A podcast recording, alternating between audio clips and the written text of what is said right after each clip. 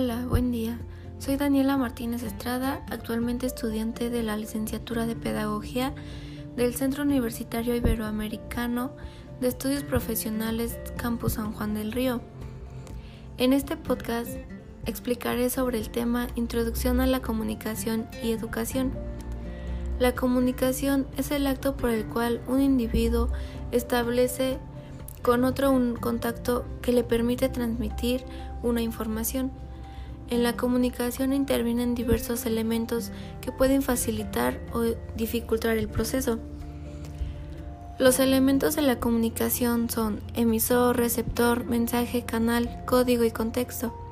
El emisor es la persona o personas que emite un mensaje.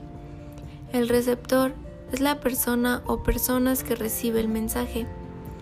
El mensaje es el contenido de la información que se envía. Canal, medio por el cual se envía el mensaje.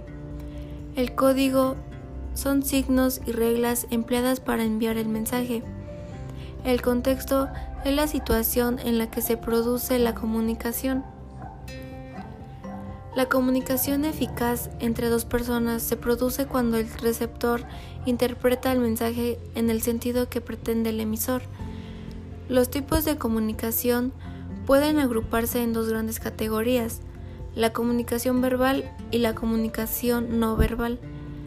La comunicación verbal se refiere a las palabras que utilizamos y a las inflexiones de nuestra voz, que es el tono.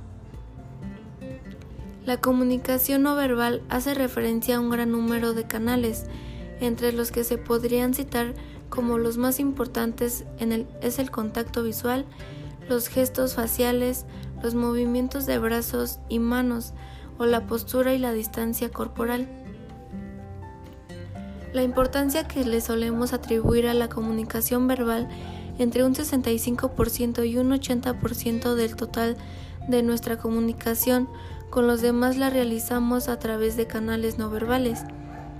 Para comunicarse eficazmente, los mensajes verbales y no verbales deben coincidir entre sí Muchas dificultades en la comunicación se producen cuando nuestras palabras se contradicen con nuestra conducta no verbal. Los principios de comunicación es la comunicación de calidad. No hay diferencias entre lo, que el emisor quiere decir y lo que el receptor entiende.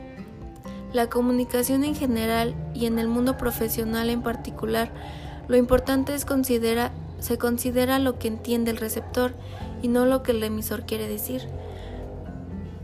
Cuando un receptor no comprende un mensaje o lo malinterpreta, posiblemente le causa esta en la falta de claridad es por parte del emisor. Para hacer más eficaz la comunicación, el emisor debe orientar el mensaje al receptor y a la respuesta que queramos obtener de él. La educación y comunicación son inseparables. La tarea de la educación se da en el entorno de la comunicación y tiene como finalidad la ampliación de la interacción, la apropiación de la cultura y la formación del ciudadano. La investigación pedagógica no ha descuidado la comunicación como uno de los objetivos principales, pero es necesario insistir en la reflexión sobre ella como estrategia para profundizar sobre problemas importantes de la relación pedagógica y como requisito para afrontar mutuaciones culturales fundamentales que, que hoy afectan a la escuela y que provienen de transformaciones radicales ocurridas en el universo de la comunicación en el que habitan las personas.